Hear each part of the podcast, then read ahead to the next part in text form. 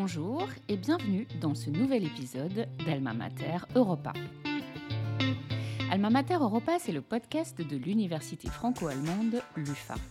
L'UFA, c'est un réseau de 208 universités qui organise depuis plus de 20 ans les diplômes binationaux et trinationaux en Europe. Dans ce podcast, nous partons à la rencontre d'anciens étudiants et étudiantes de l'UFA pour évoquer leur expérience universitaire et professionnelle en Europe. Je m'appelle Cécile Boutelet, je suis journaliste française, correspondante en Allemagne, et je vous accompagne dans cette série de six épisodes produits en français et en allemand à l'occasion de la présidence française de l'Union européenne. Aujourd'hui, je reçois Sabrina Guichard. Sabrina est née à Autun, une petite ville en Bourgogne. Après son bac, elle n'était pas très sûre de ce qu'elle voulait faire dans la vie. Elle s'inscrit en première année de droit à Dijon, qui propose un double diplôme avec l'université de Mayence en Rhénanie-Palatinat, soutenue par l'université franco-allemande. Et là, c'est la révélation, le droit, l'histoire, l'ouverture à l'international, elle a trouvé son élément. Une fois diplômée, elle ne se sent pas attirée par la profession d'avocate. Elle décide de se lancer sur la voie de l'entrepreneuriat. À Paris-Saclay, à HEC et à l'école 42, elle se forme à toutes les méthodes de la création d'entreprises. Sa start-up Simbo permet aux étudiants étrangers en France de s'intégrer le plus rapidement possible. Dans cet épisode, Sabrina parle de son parcours d'Autun vers la Cité internationale de Paris. Elle raconte le moment décisif où elle a formé son projet, le confinement au début de la pandémie du Covid-19. Là, elle s'est dit qu'il fallait absolument lutter contre l'isolement des étudiants et des jeunes. Elle a donc créé des événements 100% en ligne qui se sont maintenus hors ligne une fois les restrictions levées. Tout découle de là pour que les gens se rencontrent et créent des liens et les conservent sur le long terme. Elle a quelques recettes qui marchent qu'elle raconte à la fin de cet épisode. C'est une histoire d'ouverture aux autres, de curiosité vers l'international, de prise de risque et d'entrepreneuriat. Écoutez Sabrina, son énergie et son enthousiasme sont communicatifs. Bonjour Sabrina, merci d'être avec nous aujourd'hui. Bonjour. Sabrina, comme d'habitude, nous enregistrons à distance. Je sais que tu es à Paris, mais où est-ce que tu te trouves exactement au moment où nous parlons? Alors, plus précisément, je suis à la Cité internationale universitaire de Paris. Donc, la Cité internationale, c'est un projet qui a près d'un siècle maintenant, euh, dont l'objectif c'était de créer justement une école des relations humaines pour la paix. Donc, ce sont aujourd'hui des logements qui accueillent près de 7000 étudiants euh, internationaux de plus de 130 nationalités différentes et qui vivent ensemble chaque jour euh, pour poursuivre leurs études sur Paris. Pourquoi est-ce que tu as eu envie d'être logée à cet endroit? Donc, je suis arrivée à la Cité internationale universitaire de Paris en septembre 2019. Donc, je venais de terminer mon master de droit en Allemagne, à Mayence, et je souhaitais poursuivre mes études et commencer ma carrière professionnelle sur Paris. Donc lorsque j'ai recherché un logement, je suis tombée dessus et j'ai été immédiatement séduite par le fait de pouvoir poursuivre mes études toujours dans un cadre euh, international parce que c'est ce qui m'avait vraiment plu en Allemagne. Donc j'avais un peu peur justement en revenant en France d'être coupée de tout ça et, la cité internationale était un bon compromis pour rester à Paris tout en restant dans un milieu international. Alors si on parle du début de ton parcours universitaire, euh, après ton bac, tu t'es tournée vers des études de droit. Pourquoi avoir choisi à ce moment-là un parcours franco-allemand? Qu'est-ce qui t'a encouragé à le faire? Plus exactement, j'étais en double cursus franco-allemand entre l'université de Bourgogne à Dijon et l'université Johannes Gutenberg euh, à Mayence en Allemagne. Et à la fin de la première année de droit que j'ai effectuée à Dijon, on avait un voyage scolaire d'une semaine à Mayence, justement pour découvrir un petit peu cette université et aussi rencontrer des étudiants allemands. Et cette première semaine a été un vrai coup de cœur et c'est ce qui m'a motivée justement à rester dans ce cursus. La langue allemande a pêché un petit peu, pour être honnête, c'était un petit peu compliqué euh, au tout début. Mais il y avait vraiment un état d'esprit, une envie d'échanger, une envie d'apprendre, une, envie de partager qui était extraordinaire. Et c'était euh, bah, une très belle expérience, l'une de mes plus belles expériences, je pense. Je me suis sentie un petit peu seule au début, et puis dès la rentrée, dès que j'ai pu rencontrer d'autres étudiants, dès que les cours ont commencé, l'aventure était lancée et au final, le dernier jour, euh, je me suis dit c'est passé trop vite. J'avais hâte de j'avais hâte d'être en master 2 puisque le master 2 dans ce double cursus s'effectue en Allemagne et j'avais hâte d'être euh, dans ce master 2 pour revenir justement et, et revivre cette expérience. Qu'est-ce qui t'a plu, qu'est-ce qui t'a marqué en Allemagne dans ton premier séjour? Mais Déjà, ce que j'avais beaucoup aimé à l'université euh, de Mayence, c'était la construction du campus. Le campus était très grand, donc il fallait forcément s'y déplacer en vélo. Il y avait énormément d'espace pour euh, propice à la rencontre. Je me souviens de la cafétéria de l'université de Mayence. Dès qu'on y allait, c'était vraiment facile de pouvoir retrouver d'autres étudiants qu'on connaissait, que ce soit des, enfin, des étudiants Erasmus internationaux, des étudiants allemands. Tu as choisi le droit comme spécialité, pourquoi? Alors, moi j'ai un parcours un petit peu zigzag, euh, c'est-à-dire que j'ai tout d'abord passé un bac littéraire avec des options art plastique et cinéma, donc euh, rien à voir avec le droit. Et je me suis retrouvée en fac de droit un petit peu par hasard aussi.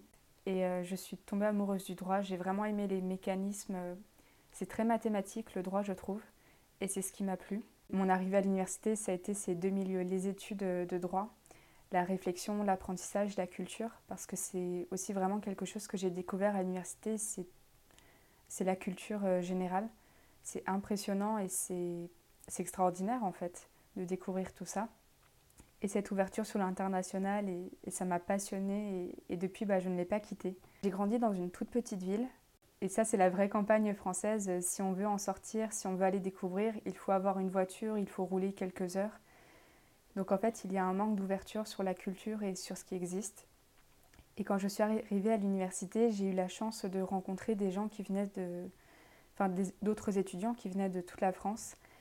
Et hop, on découvre, euh, on apprend à aimer, euh, on apprend à aimer les musées d'art, on apprend euh, l'existence d'artistes, à s'ouvrir à d'autres styles de musique, à s'ouvrir même à l'histoire. La fac de droit, pour, en termes de culture générale, c'était extraordinaire. Moi, je me souviens que 3-4 mois après mon arrivée en droit, donc en première année, on avait beaucoup de cours d'histoire, c'était une majeure.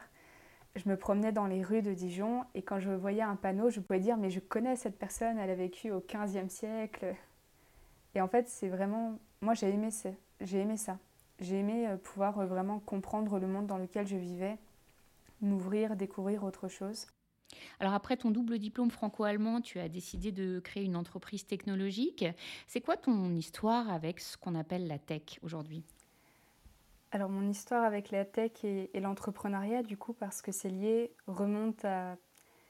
Finalement, je m'en rends compte avec le temps, mais à ma petite enfance.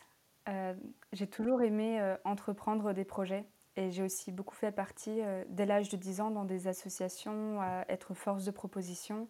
Et lorsque je suis arrivée en Master 1 à l'Université de Dijon, il y avait ce concours d'entrepreneuriat, les entrepreneuriales. Donc il y a un concours qui permet aux étudiants de toute école et université de s'initier justement à l'entrepreneuriat. Donc on crée des équipes pluridisciplinaires et pendant quelques mois, on développe un projet accompagné par des mentors, des professionnels et c'est vraiment une expérience très enrichissante. Et donc arrivé à la fin de mon Master 2, je me suis rendu compte que je n'avais pas forcément aimé mes stages dans le domaine euh, juridique, que j'avais principalement fait en cabinet d'avocat. J'aimais beaucoup les cours de droit, mais je n'aimais pas la pratique du droit telle que je l'avais vue. Et à côté, j'avais ce concours et j'avais toute cette, euh, comment cette création de projet qui m'attirait. Et c'est pendant le premier confinement, euh, j'avais commencé à développer un projet entrepreneurial de mise en relation entre des étudiants internationaux et nationaux pour s'aider dans la relecture de mémoires et de tout document académique. Et puis j'avais souhaité commencer ce projet et le premier confinement est arrivé en France. Donc tout a été mis à l'arrêt. Et comme j'étais à l'époque présidente du bureau des résidents à la Cité internationale universitaire de Paris, j'avais mis en place de nombreux événements euh, justement pour lutter contre la baisse du moral, contre l'isolement, pour euh, vraiment aider à traverser cette période. Donc j'avais lancé par exemple le challenge La Cité Danse où plusieurs maisons devaient réaliser des clips vidéo avec les résidents dans leur maison. Génial. C'était un vrai succès. On est passé sur une chaîne de télévision en Chine par exemple. Et donc à la fin de ce premier confinement, j'avais vraiment cette idée de je veux entreprendre et je veux faire quelque chose avec des gens du monde entier. Je veux aider à je veux aider à créer du contact, à créer du partage, euh, créer de la découverte. Et alors à partir de cette intuition, tu décides quand même de te former, euh, parce que créer une entreprise, ça s'improvise pas, et tu reprends tes études, donc à HEC et à l'école 42. Comment ça se passe? Alors du coup, j'avais rejoint le master de droit entrepreneuriat et digital à l'université Paris-Saclay en septembre 2020. J'ai pu faire le launchpad d'HEC dès j'ai fait la piscine 42 en janvier 2021 et le launchpad d'HEC en 2022. Et ce que ça m'a bah, en fait, ça a abouti à la création de mon entreprise finalement, puisque euh, j'ai développé ma société qui s'appelle Simbo. Et aujourd'hui, on a deux axes. Donc, euh, un axe service où on a créé un formulaire qui permet aux étudiants internationaux de souscrire en moins de 20 minutes à l'ensemble des démarches qui les attendent en France. Donc, en moins de 20 minutes, ils peuvent ouvrir un compte en banque, souscrire aux abonnements téléphoniques, d'assurance, titres de transport, euh, réaliser toutes les démarches auprès de la CAF, la sécurité sociale.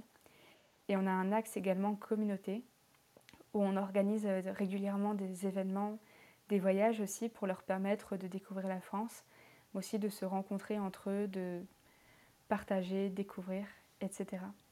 Alors en t'écoutant, on a l'impression que tu arrives très facilement à chaque projet à rencontrer et à motiver des gens prêts à te suivre. Beaucoup de personnes trouvent ça très difficile. Comment toi tu fais? Est-ce que tu as des, des, secrets de fabrication dont tu pourrais nous parler? C'est une très bonne question.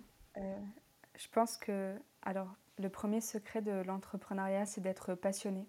Et quand on est passionné, il y a quelque chose de. Je sais pas, je pense que c'est fondamentalement humain d'être touché par ça. Aujourd'hui, j'arrive à entraîner pas mal de gens autour de moi parce que je partage une vision. Et les gens, quand on y croit, quand on met tout ce qu'on a dedans, les gens ont envie d'en faire partie parce qu'il y, y a, une beauté quelque part. Quand on fait de l'entrepreneuriat, d'être de mettre autant d'amour dans ce qu'on fait.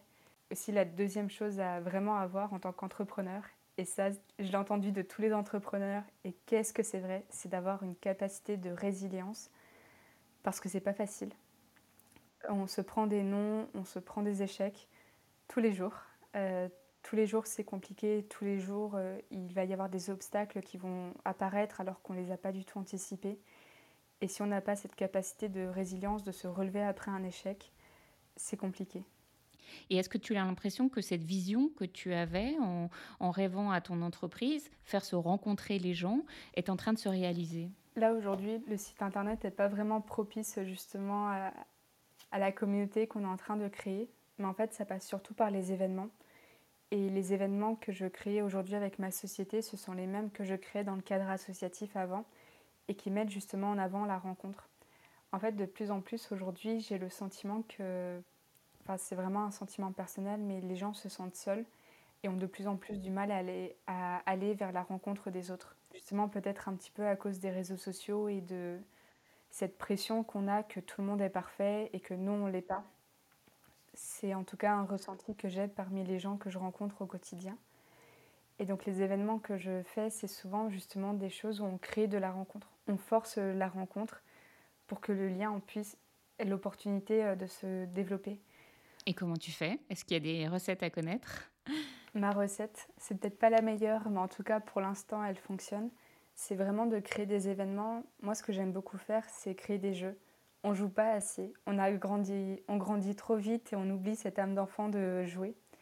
Donc euh, ça va être des chasses au trésor, ça va être euh, des épreuves sportives ou bah, des voyages justement qui sont un petit peu tous basés autour du jeu et de la découverte. Et à chaque fois, dedans, je crée des équipes. Et je dis toujours aux participants, soit vous venez avec vos amis et vous participez euh, avec une équipe qui est déjà constituée, soit vous venez tout seul et on crée une équipe de gens tout seuls qui ont juste envie de se rencontrer, de partager.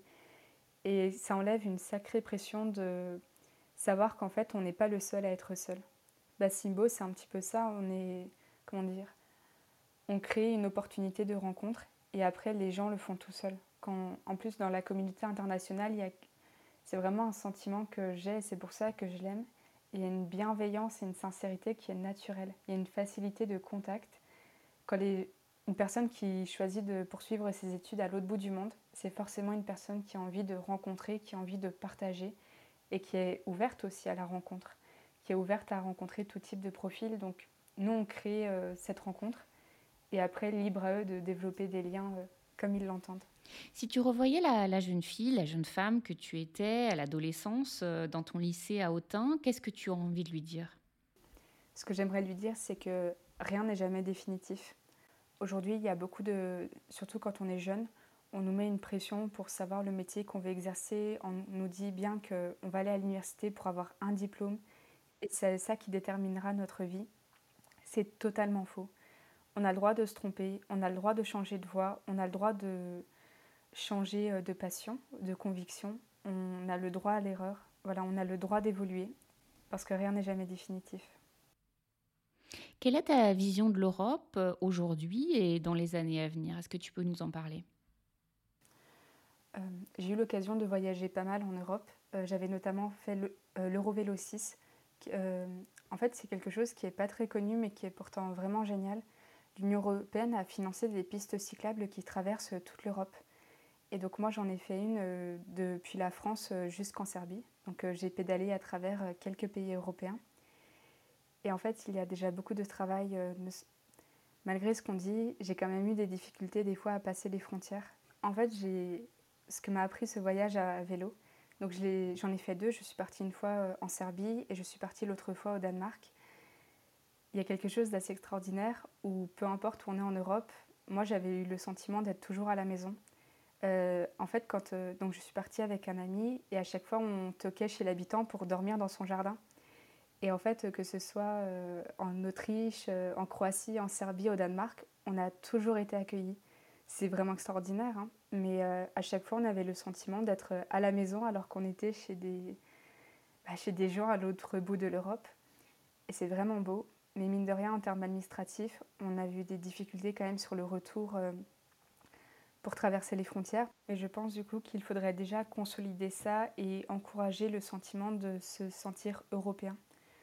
Parce que j'ai pas. En Allemagne, c'était vraiment développé. En France, j'ai l'impression que des fois, ça manque un petit peu selon où on est. Et dans d'autres pays, c'est peut-être pas forcément mis en avant. Donc peut-être qu'il faudrait déjà consolider l'Europe qu'on connaît encourager les jeunes à partir. Il y a d'ailleurs les projets d'université européenne pour euh, qu'effectuer un semestre dans une autre université européenne soit quelque chose de normal, que tout ce qui existe déjà soit déjà mis en valeur, soit consolidé, et ensuite peut-être voir aussi vers où est-ce qu'on a envie de se diriger et qu'est-ce qui est réalisable. Parce qu'il y a aussi euh, toutes, ces, histoires euh, d'état de droit. Est-ce que les États sont prêts à laisser leur souveraineté? Comment est-ce qu'on articule tout ça? Et je pense qu'il faut déjà attendre voir l'issue avec l'Ukraine, parce que ça. Enfin, c'est sûr en tout cas que l'Europe qu'on a connue jusqu'à aujourd'hui va changer. Comment est-ce qu'elle va changer? Euh, C'est une autre question. Mais en tout cas, j'espère qu'on restera vraiment sur euh, cette idée de partager, d'échanger, de rencontrer, parce que, en tout cas, c'est comme ça que je l'aime l'Europe. Quand je t'écoute, j'ai l'impression que tu, fais les choses sans te demander si elles vont marcher ou pas, que tu prends volontiers des risques. Alors c'est évidemment mieux dans l'entrepreneuriat, mais c'est difficile pour beaucoup de gens. J'ai envie de te demander, est-ce que c'est quelque chose que tu as toujours eu ou est-ce que tu, l'as appris, tu as surmonté quelque chose pour euh, acquérir cette, compétence? C'est une très bonne question.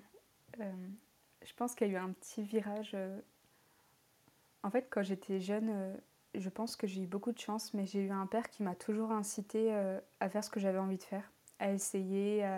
J'en parlais récemment en plus euh, dans un débat justement sur euh, les femmes dans l'entrepreneuriat. Et c'est assez drôle parce que quand j'étais jeune, donc moi j'ai grandi avec mon père. Et mon père m'a jamais fait sentir que j'étais une femme ou que j'étais. Enfin, dans le sens où mon père m'a jamais fait sentir qu'il y a des choses que je ne devrais pas faire, ou etc. parce que j'étais une femme. Au contraire, euh, depuis jeune, euh, j'ai fait du bricolage, euh, il m'a initié à la musique, j'ai fait énormément de vélo et beaucoup de, j'avais beaucoup de jouets aussi qu'on offre normalement, enfin normalement entre guillemets aux garçons. Et donc moi, j'ai jamais ressenti qu'il y a quelque chose que je devais, que je n'aurais pas dû faire parce que j'étais une femme. Et c'est assez drôle parce que c'est venu, la première fois que je l'ai ressenti, c'était justement dans le concours d'entrepreneuriat que j'ai fait en Master 1. J'avais donc j'étais chef de projet et dans mon équipe il y avait trois autres garçons. Et c'était lors d'un rendez-vous. En fait, euh, notre interlocuteur euh, ne me parlait pas à moi. Et bien que je lui pose des questions, il regardait toujours dans les yeux mon, mon homologue masculin. et comme si à chaque fois que je disais quelque chose, il attendait l'approbation de mon homologue masculin. Et c'est la première fois que j'ai ressenti euh, que parce que j'étais une femme, j'étais pas légitime ou je ne savais pas. Et ça serait mentir de dire que depuis que je suis dans l'entrepreneuriat, je le ressens.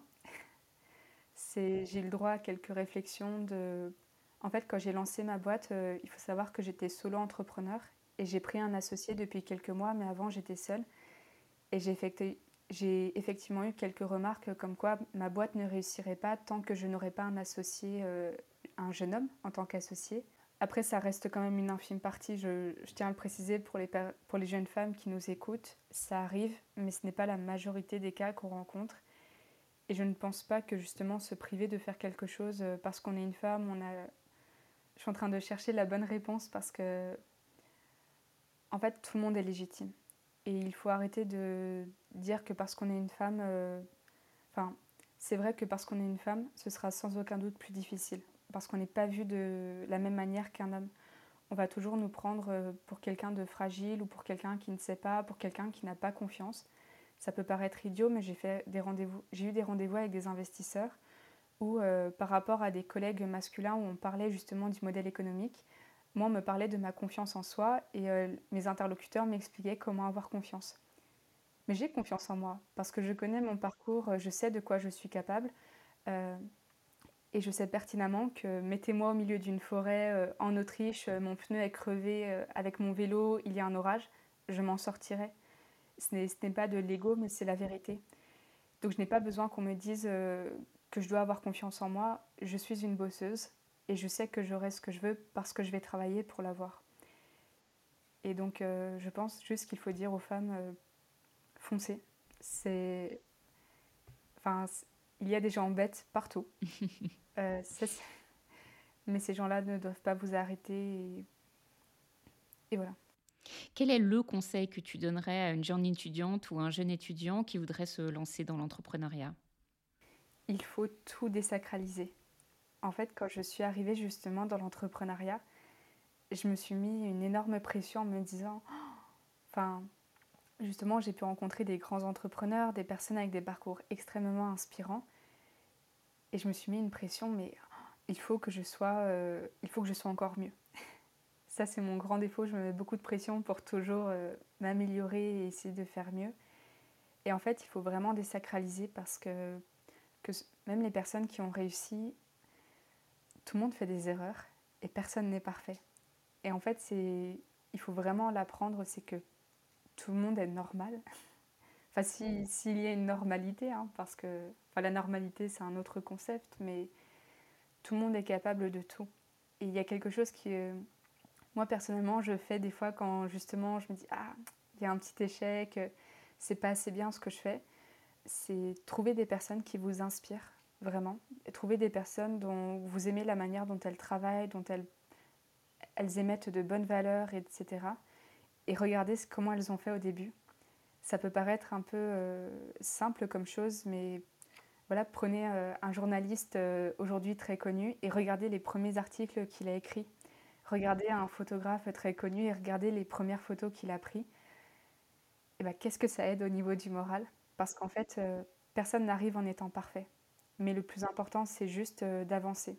Parce que c'est que le seul moyen de savoir si quelque chose va fonctionner, c'est en le testant. C'est comme un stand-upper. Euh, j'ai écouté une interview récemment d'un humoriste, justement, qui expliquait que le métier de stand-upper est assez particulier parce que c'est un métier où on ne peut pas apprendre tout seul dans sa salle de bain, devant un miroir. Il faut se confronter au monde. Mais comme pour tout, il faut se, il faut se confronter, il faut tester. Et c'est pas grave s'il y a des échecs rien n'est parfait et c'est aussi ce qui fait la beauté de la vie, c'est justement qu'on n'est pas en permanence en train de tout réussir. C'est qu'on est en train de tomber et de se relever.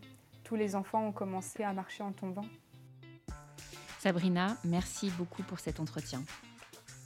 Voilà, c'est la fin de cet épisode. Merci beaucoup de l'avoir suivi. Si vous voulez en savoir plus sur Sabrina, sur son expérience, son cursus ou sur l'université franco-allemande, n'hésitez pas à nous contacter. Et si le podcast vous plaît, nous serions heureux si vous nous mettiez 5 étoiles et un commentaire sur les réseaux sociaux.